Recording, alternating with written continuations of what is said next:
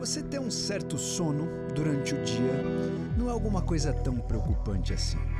Todo mundo tem oscilação da consciência. Você come uma xepa, fica mais sonolento. Mas tem muitas pessoas que têm realmente dificuldade de ficar acordado, pessoas que realmente estão conversando e acabam dormindo. Outros estão até em posições perigosas, como dirigindo, e acabam caindo no sono. Estima-se que mais ou menos 165 mil pessoas nos Estados Unidos sofrem do que a gente chama de narcolepsia. Narcolepsia é uma condição que você acaba caindo no sono a qualquer hora, a qualquer momento do seu dia, num momento, uma hora ou numa circunstância que você não deveria perder a consciência para o sono e deveria ficar acordado. Mais ou menos 70% das pessoas que têm narcolepsia sofrem também de uma outra coisa que chama-se cataplexia.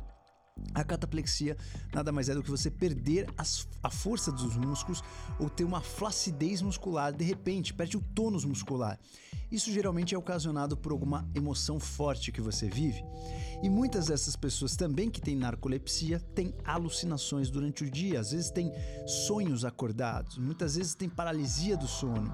A narcolepsia é, já foi muito estudada, a gente teve até o desenvolvimento do modafinil, que é um, uma droga que veio para ajudar os narcolépticos, porque muito da narcolepsia está envolvido com um neurotransmissor que chama-se orexina, também conhecida como hipocretina, que é uma substância que faz o nosso cérebro ficar acordado. É uma substância, um neurotransmissor, que avisa a nossa cachola que a gente precisa estar no estado em alerta, no estado desperto. Essa substância, que é um peptídeo, esse neurotransmissor, que é um peptídeo, ele é quase uma proteína, ela foi descoberta no final da década de 90. Um grupo de pesquisadores de San Diego denominou essa substância de hipocretina. Um outro grupo de uma universidade do Texas deu o um nome também para essa substância de orexina. Então ela é conhecida como hipocretina ou orexina. É a mesma coisa, a mesma substância, um peptídeo que faz o seu cérebro ficar desperto. Uma pessoa que sofre de narcolepsia tem até 85 a 95% a menos de hipocretina. Imagina que você toma um drink que realmente te desperte, você pensa logo em café ou cafeína. Mas não, a hipocretina é a substância que faz você ficar no estado de alerta ou no estado de vigília. E isso depois de descoberto, pôde impactar novas descobertas, novas pesquisas e a gente pôde aprofundar mais os mecanismos dessa hipocretina e da narcolepsia. Não à toa, um dos remédios, dos fármacos que surgiu na modernidade para tratar narcolepsia, ajuda a gente a ter mais hipocretina circulante. E o mais louco é que essa hipocretina também serve, ela participa dos processos do sono REM, que a gente chama de Rapid Eye Movement e participa dos sonhos vívidos. Os sonhos vívidos geralmente acontecem no sono, no sono REM. Por que o sono REM? Porque a gente geralmente fica apenas com a musculatura ocular ativa, o resto entra em paralisia. É claro, você tem que paralisar a musculatura, porque se você está sonhando, você não quer viver aquele sonho movimentando. Então, se você sonha que você está pulando de um abismo, você não quer sair da tua cama e pular da sua varanda. Você quer estar tá paralisado para que você mantenha a segurança. Imagina se a gente tivesse uma cidade de sonâmbulos, todo mundo saindo às ruas quando sonha em alguma coisa que está em atividade ou movimento. Então, os sonhos vívidos, eles geralmente são acompanhados por uma paralisia muscular. O único músculo que mexe é o músculo dos olhos e nesse momento você tem um sono que chama-se sono REM, do Rapid Eye Movement. E a hipocretina ela está interligada, conectada com o sono REM. Isso poderia explicar porque muitas pessoas com narcolepsia têm essa paralisia muscular, porque a pessoa entra no estado de sono, muitas vezes com sonhos vívidos, e o corpo entende que é para ter essa paralisia. E a pessoa às vezes tem isso no estado acordado. Então, esse ciclo da hipocretina participa muito desse ciclo da nossa consciência, em estar em um estado de vigília ou estar no estado completamente desacordado, mas com processos cognitivos acontecendo, como um sonho vívido e com a musculatura paralisada. E hoje a gente está descobrindo que existem outras substâncias que podem estar interligadas com esse processo todo. A gente descobriu nos, na atualidade, nos últimos anos, que existem outras substâncias que podem ativar o nosso cérebro. Então, tem uma substância muito relacionada, por exemplo, com as pessoas que têm alergias.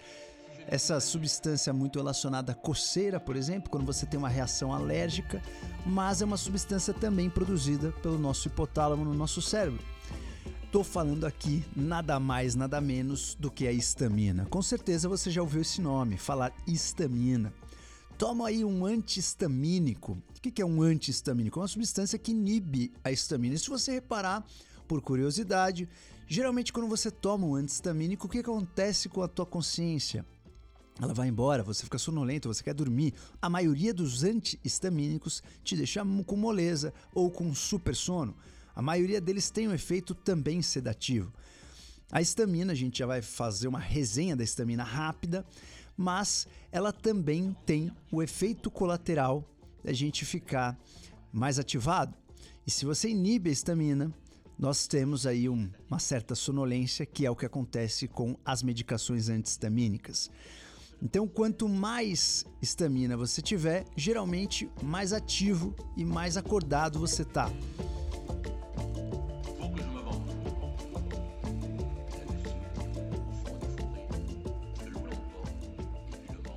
Se liga na reação cascata. A estamina ela inibe substâncias que vão colocar a gente no estado de sono. Então, quando você tem estamina, você inibe o circuito do sono no seu cérebro. E mais do que isso, a hipocretina, também conhecida como orexina, como a gente já viu, faz com que a gente libere mais estamina. Ela vai lá nos neurônios produtores de estamina e ativa esses neurônios para que a gente libere mais estamina. Então, pode ser que o ciclo da hipocretina participe através da histamina, promovendo o nosso estado de vigília ou estado acordado. Então a histamina, ela é uma substância muito essencial para esse processo todo. Algumas pesquisas sugerem que a histamina, assim como a hipocretina, ajuda a gente a estabilizar o estado de vigília e ajuda a gente a ter esse controle entre vigília e sono.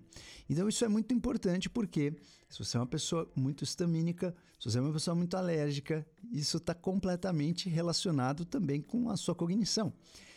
E aí a gente pode né, aprofundar um pouco mais na molécula da estamina e entender o que realmente a estamina faz por nós, no nosso corpo, no nosso cérebro e o que, que a gente pode comer para aumentar ou diminuir a estamina e quais são os antihistamínicos naturais ou de suplementação que você pode tomar para não precisar de um antihistamínico se você é uma pessoa alérgica.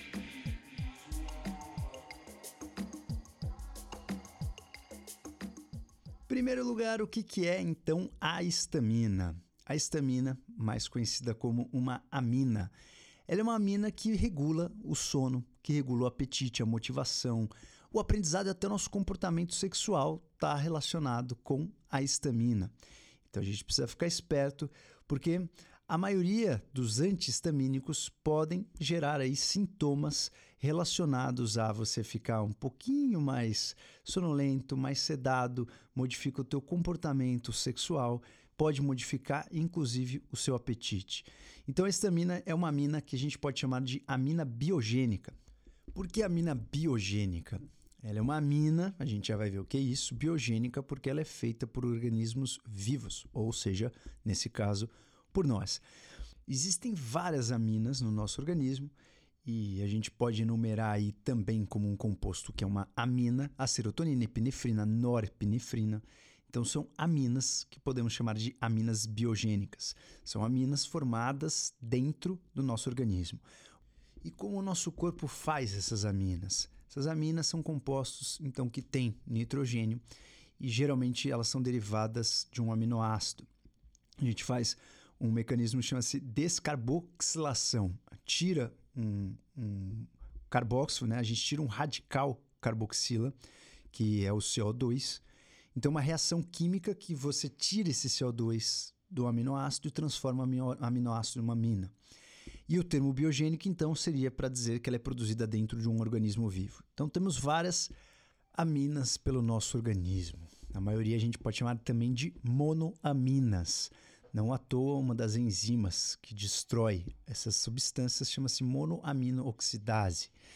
E quem são as aminas, então?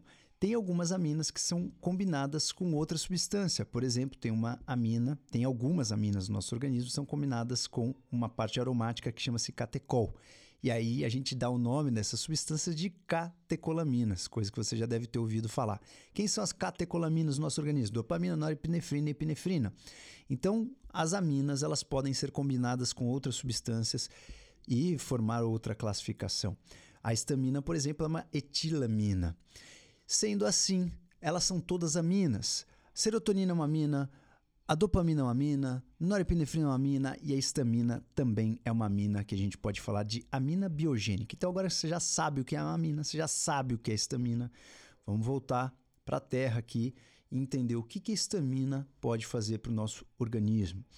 A gente precisa estudar bastante a histamina, uma vez que ela foi descoberta não muito longe, né? Ela foi descoberta no começo aí de 1910 é, e logo depois ela foi responsável por um prêmio Nobel em 1936, o Prêmio Nobel da Medicina, justamente porque essa substância começou a ganhar cada vez mais foco em suas funções no nosso organismo. A gente vai falar aqui algumas delas.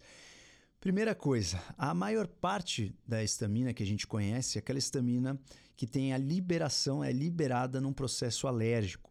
Em geral, essas estaminas são acumuladas em células do sistema imune, que são conhecidas como os mastócitos e os basófilos, que são tipos de células brancas, células de defesa do nosso organismo, e elas são liberadas quando a gente tem algum processo alérgico, alguma inflamação específica.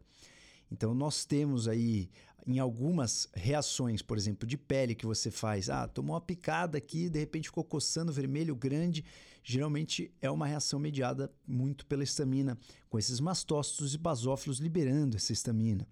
Nós temos outras células que podem liberar essa histamina, por exemplo, como os neurônios que liberam histamina, como a gente falou.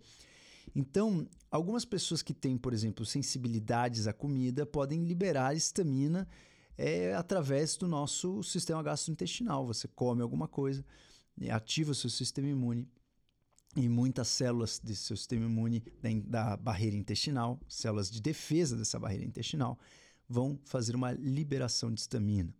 E isso vai fazer é, uma reação, uma cascata em reação, como uma inflamação. Tem outras células também que podem produzir histamina pelo nosso corpo, mas essas são as principais. E quando você libera essa histamina, muitas vezes é uma comida que a gente gosta de comer até pela sensação de prazer de você ficar acordado. Quando você tomasse um cafezinho que você fica mais acordado, mais desperto, dá aquela animada, às vezes as substâncias que te dão alergia, que liberam uma certa estamina, causam também essa animação ou até esse vício aí de ter uma boa sensação por essa liberação de estamina. Existe uma enzima na prática que chama-se histidina decarboxilase.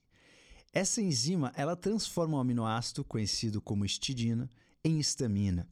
E algumas bactérias no nosso intestino podem fazer esse processo. Elas podem ter essa enzima, que chama-se histidina decarboxilase, e podem transformar a histidina em histamina. Deu para pescar essa informação? Então depende da sua microbiota. Algumas bactérias na nossa microbiota conseguem fazer histamina através desse aminoácido. Isso não necessariamente é ruim. Isso pode ser até benéfico em algumas situações. Existe uma bactéria que chama-se Lactobacillus raminosus, que ele, eles podem fazer esse processo com a histidina e transformar a histidina em histamina. Isso não é uma coisa ruim. Para a gente quebrar essa histamina no nosso organismo, a gente usa geralmente a diaminoxidase, que chama-se DAO, ou a gente usa uma outra enzima que chama-se histamina N-metiltransferase, que chama-se HNMT. Essas enzimas são importantes para que a gente mantenha sempre a estamina num controle. Se você tem um problema, por exemplo, nessa DAO, né, que é a diaminooxidase, ou um problema nessa HNMT, ou um problema nos genes que fazem essas enzimas, você pode ter um excesso de estamina circulante no seu corpo. Uma outra coisa que é interessante também para estamina é que a metilação ajuda a gente a quebrar a estamina. A gente consegue quebrar a estamina através de uma metilação. Metilação é uma doação no radical metil, que é o radical CH3. A gente já falou bastante desse radical em várias dupla class, aula e etc. Então, quem tem uma metilação ruim pode ter um problema para degradar a estamina e ter um excesso de estamina. Existe uma relação direta de quem tem muita estamina ter metilação ruim? Não necessariamente, mas quem tem muita estamina vai acabar utilizando mais o radical metil, então tem que ficar esperto sim. Então os alérgicos têm que ficar esperto com o ciclo da metilação. Então, como eu falei resumidamente, a estamina serve para a gente controlar o nosso estado de vigília e sono, nosso apetite, motivação, aprendizado e, inclusive, nosso comportamento sexual. No estômago, essa estamina estimula a secreção de ácido. Não à toa, nós temos aí um antiácido que inibe um, dos receptores, chama-se H2. Você já deve ter ouvido falar na ranitidina.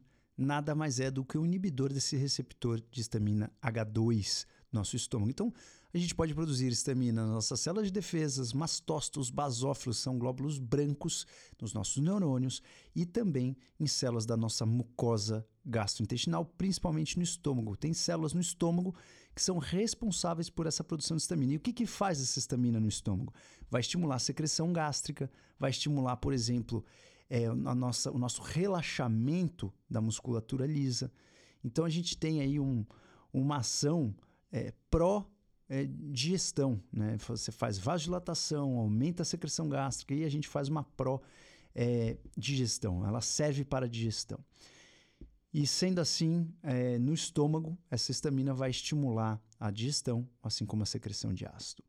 No resto do corpo, a estamina pode intensificar, por exemplo, uma resposta do sistema imune, pode ajudar a gente ter, por exemplo, contração da musculatura lisa das nossas vias aéreas. Então, toda vez que você tem uma liberação muito drástica de estamina, você comeu alguma coisa que realmente você tem é muito alérgico, você tem liberação de estamina, você sente a garganta fechando, coçando, você ativa receptores aí de dor, você ativa a coceira, alguns vasos se dilatam, essa musculatura lisa das nossas vias aéreas é, se, se contrai. Então você vai percebendo que existe uma reação em cascata quando você tem uma ativação tão drástica assim de estamina. Então, nós temos receptores de estamina no corpo todo. Por exemplo, o receptor H1 existe no cérebro, nas vias aéreas. Receptores H2 existem no estômago, como a gente falou. Então, tem muitos lugares do corpo que a gente tem receptor. A gente tem até receptor H4. E o foco aqui não é ficar falando especificamente de cada um, mas é mais interessante todas as funções que a estamina pode exercer no nosso organismo.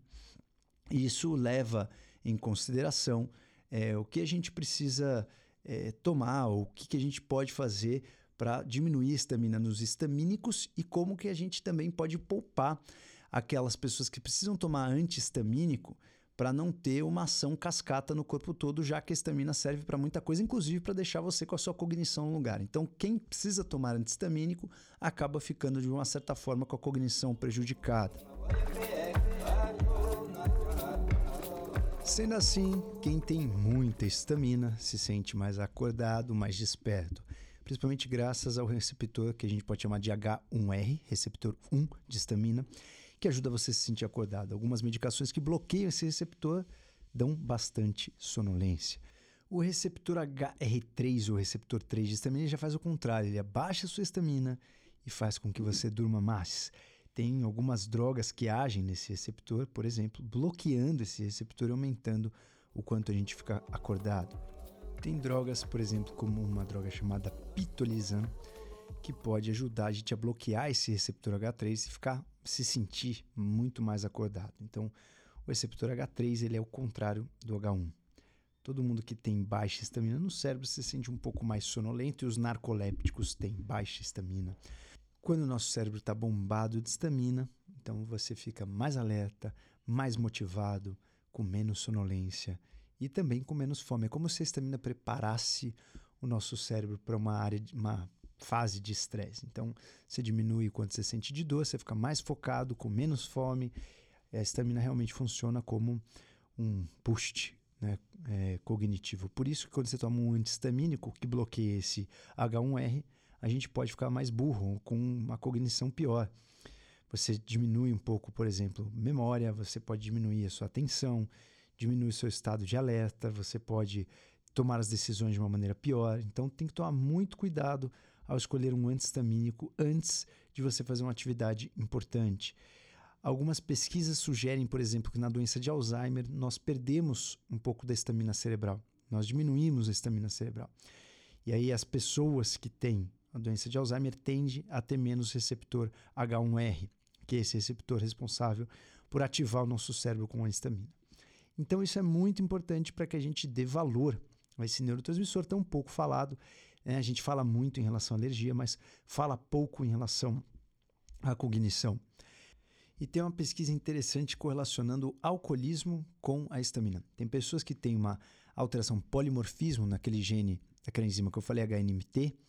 Pessoas que têm um polimorfismo, que é, têm uma alteração com uma estamina mais alta, têm menos vulnerabilidade ao álcool. As pessoas que têm a estamina mais baixa, que tem o alelo C em vez do T, têm a estamina mais baixa e são mais vulneráveis a ficar viciados no álcool. Provavelmente porque com álcool deve haver também uma leve liberação de estamina, principalmente depende do tipo de álcool você libera estamina. Então, as pessoas que têm pouca estamina têm uma chance maior de ficar viciado no álcool do que as pessoas que já têm bastante estamina.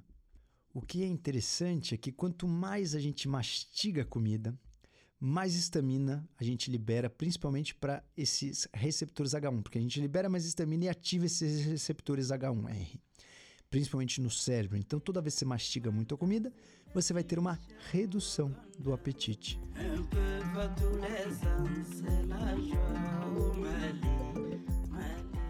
E um estudo em 2003 mostrou que a estamina em ratos, se você tiver falta de estamina, deficiência de estamina em ratos, você pode ter uma diminuição do comportamento sexual nos ratos machos e encolhe um pouco o testículo do ratinho macho. Mas isso não foi é necessário para que a, houvesse a fecundação e a gestação. Então, existe uma relação da estamina com o comportamento sexual. A estamina pode aumentar a liberação de alguns hormônios, tipo estrógeno, prolactina, LH. Então, existe uma relação direta da estamina com o comportamento. Né? A estamina, quando ela está em ótima produção, a gente pode ter aí um maior nível de estrogênio que também tem relação com o nosso comportamento sexual, por exemplo. A situação que a gente mais ouve falar da estamina, principalmente nas alergias. E quando a gente pensa em alergia alimentar, as pessoas têm muita alergia alimentar, geralmente tem uma estamina aumentada, uma produção de estamina aumentada, principalmente no intestino e no estômago. Alguns pacientes até podem tomar a enzima DAO para melhorar e diminuir um pouco a estamina, mas tem uma coisa interessante: quando a gente toma os inibidores de receptor H2, HR2, que são, por exemplo, a ranitidina, a gente pode ter mais liberação de imunoglobulina tipo E contra a comida. Então, de certa forma, esses receptores H2 eles modulam também a nossa resposta à alergia.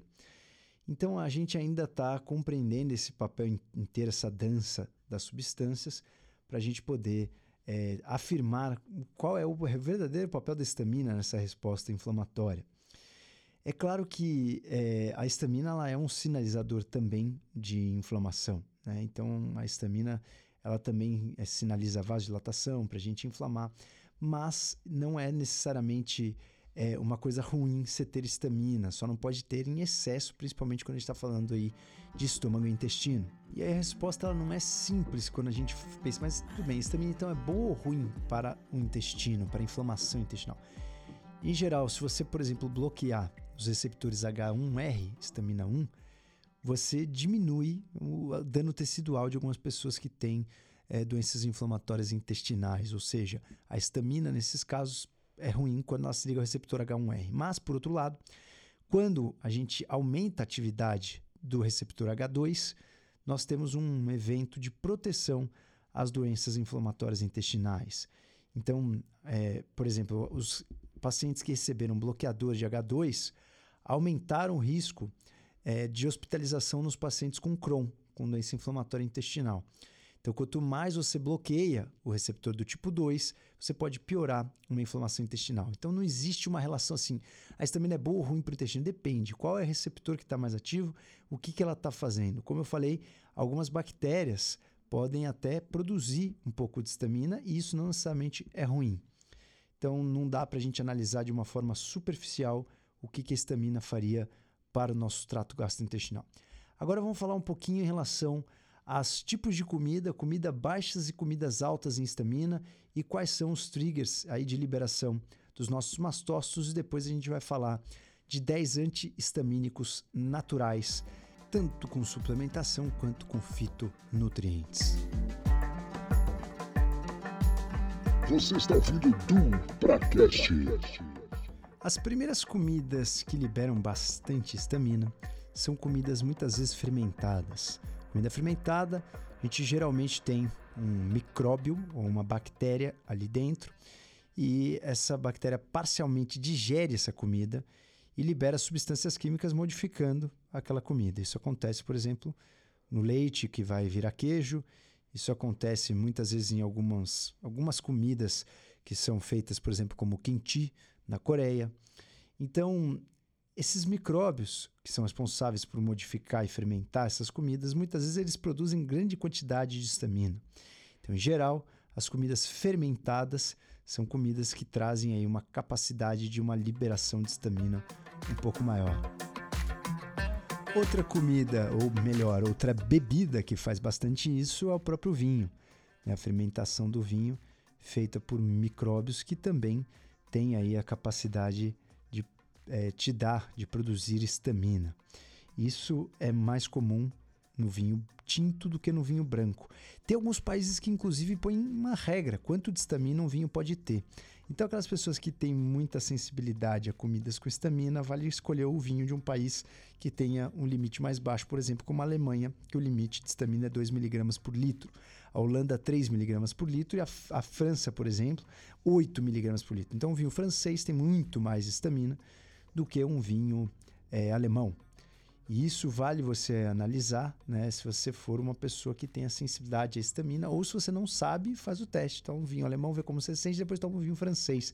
Ou até um vinho suíço que tem estamina pra caramba, que pode ter até 10 miligramas por litro de estamina, é praticamente cinco vezes mais do que um vinho alemão. Então vale você pensar nisso se você tiver aí um, uma sensibilidade, se você realmente produz estamina. Algumas comidas também podem aumentar nossa produção de estamina, como por exemplo tomate, como berinjela, como algum, algumas pessoas o espinafre. Então são comidas que tendem, tendem a ajudar a nossa produção é, de estamina. A maioria das comidas frescas, vegetais e frutas são baixas em estamina. Então a exceção são essas que eu falei, que podem ter uma quantidade um pouco maior de estamina. Outra coisa que pode ter relativamente uma quantidade alta de estamina é o cacau.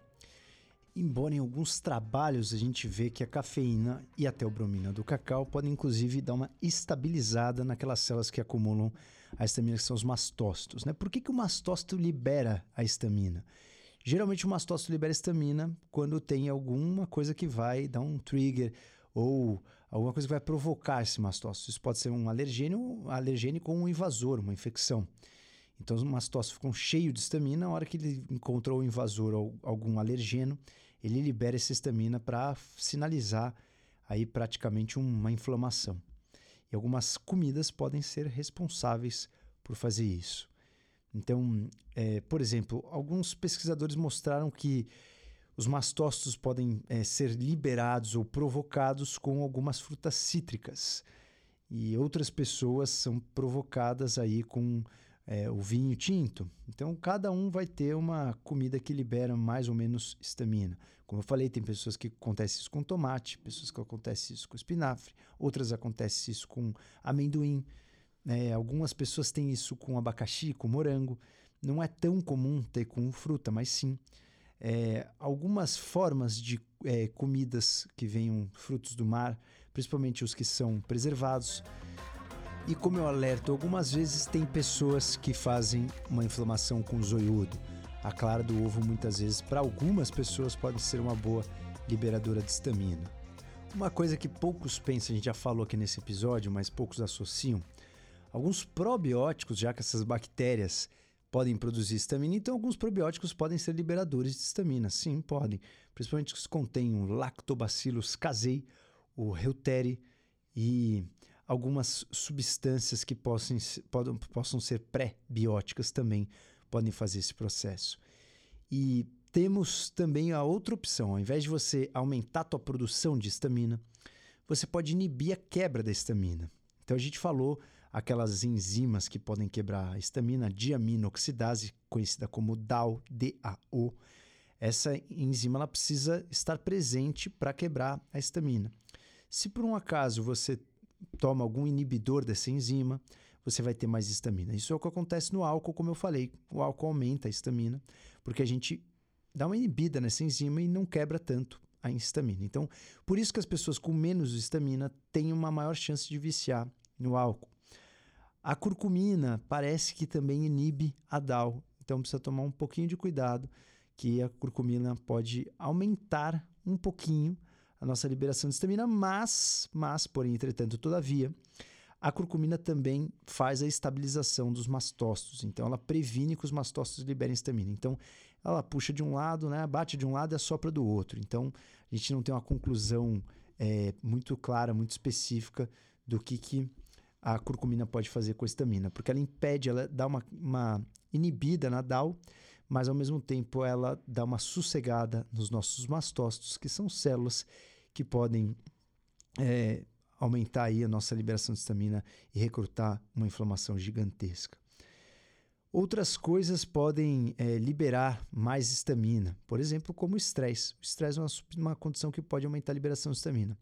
A hipóxia, quando você faz pranayama, você pode liberar mais estamina. Temperaturas extremas, tem pessoas que, já vi, pessoas que têm água fria, que tem uma super liberação de estamina na água fria. Então tem muitas coisas que podem impactar aí na nossa liberação de estamina. Tem muitos suplementos que podem impactar, como a gente vai ver daqui a pouco. Muitos remédios, muitos medicamentos. A gente falou aí da ranitidina, por exemplo. Mas temos muitos medicamentos, principalmente os antihistamínicos. Né? Temos antidepressivos, aquela, aqueles antidepressivos que agem na monoamino oxidase, né? que inibem a enzima é, que chama-se monoaminoxidase. Então, tem, tem muita coisa que pode realmente impactar na nossa produção e liberação de estamina. E quais são as comidas que têm baixa estamina? Né? Quais são as comidas que geralmente a gente pode dizer que elas praticamente são baixas em, em liberação de estamina? Em geral, muitos vegetais têm baixa liberação de estamina. Pepino, alface, é, broto de feijão, é, batata, cenoura, cebola, são baixos liberadores de estamina. A maioria das carnes frescas, por exemplo, é carne que você é, faça, obviamente, de uma maneira onde você não misture com muitos condimentos, a carne fresca, feita de uma maneira fresca, o peixe fresco, ovos, tomar cuidado com a clara. Em alguns trabalhos, até o leite muitas vezes não libera tanta estamina, mas mais importante do que analisar trabalhos e lista é analisar os seus sintomas. Toda vez que você tiver uma refeição, né, que você sinta uma liberação de estamina, geralmente a refeição que libera estamina libera na hora, diferente de uma resposta mediada por imunoglobulina do tipo G, que é um pouquinho mais tardia.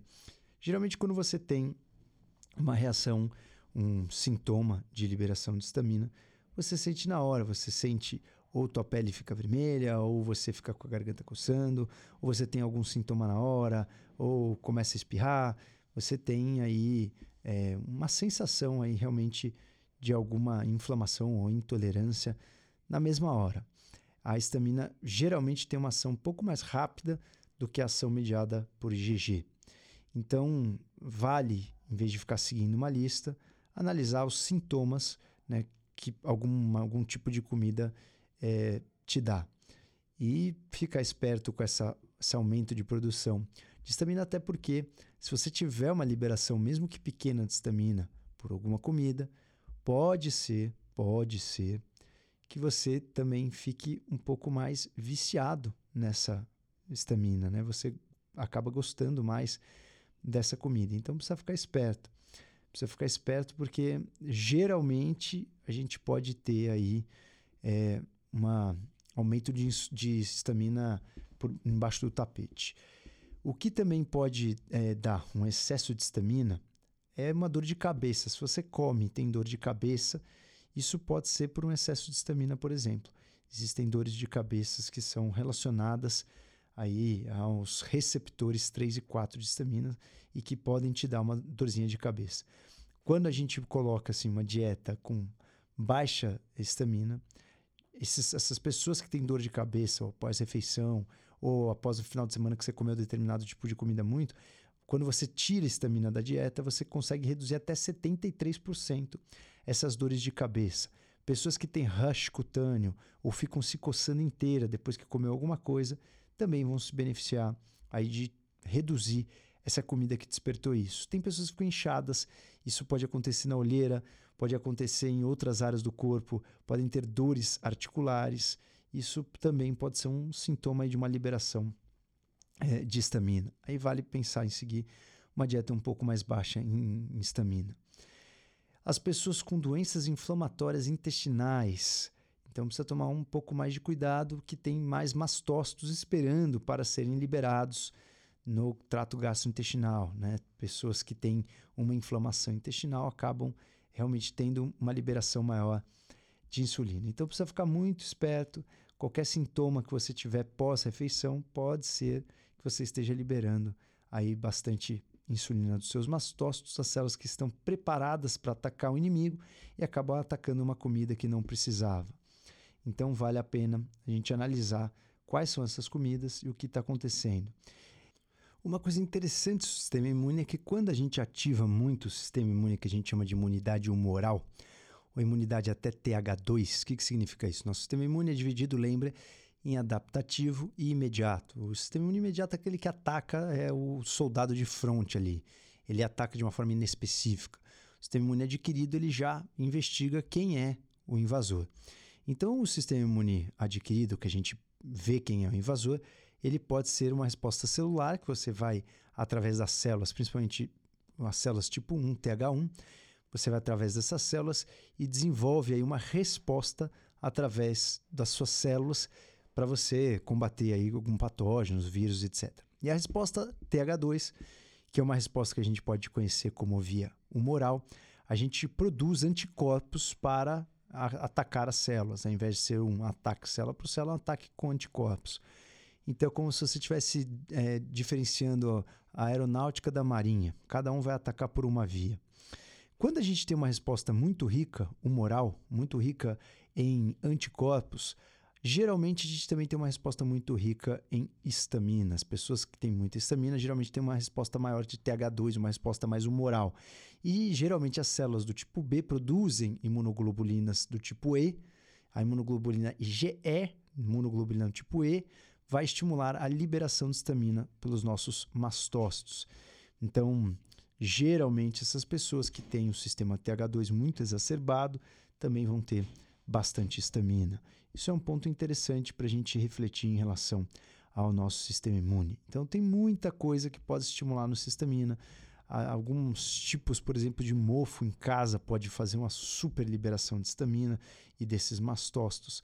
Então, muitas coisas podem estimular.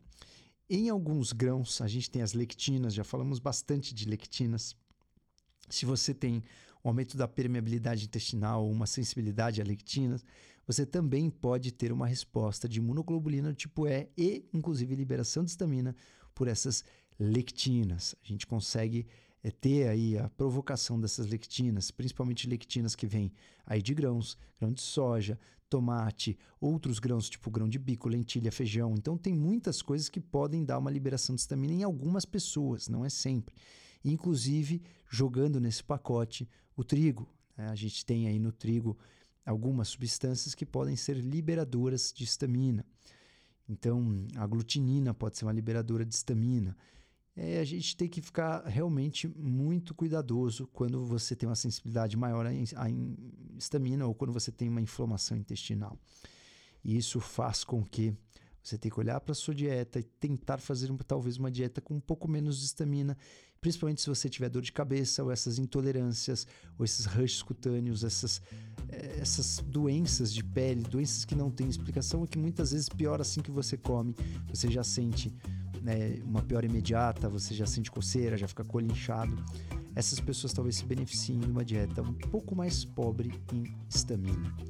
E agora, vamos para o nosso áudio exclusivo do Avatar Life, para a gente falar de 10 antihistamínicos naturais e suplementos que a gente pode balancear nosso sistema se a gente tiver esse sistema desequilibrado. Você cresce e evolui com o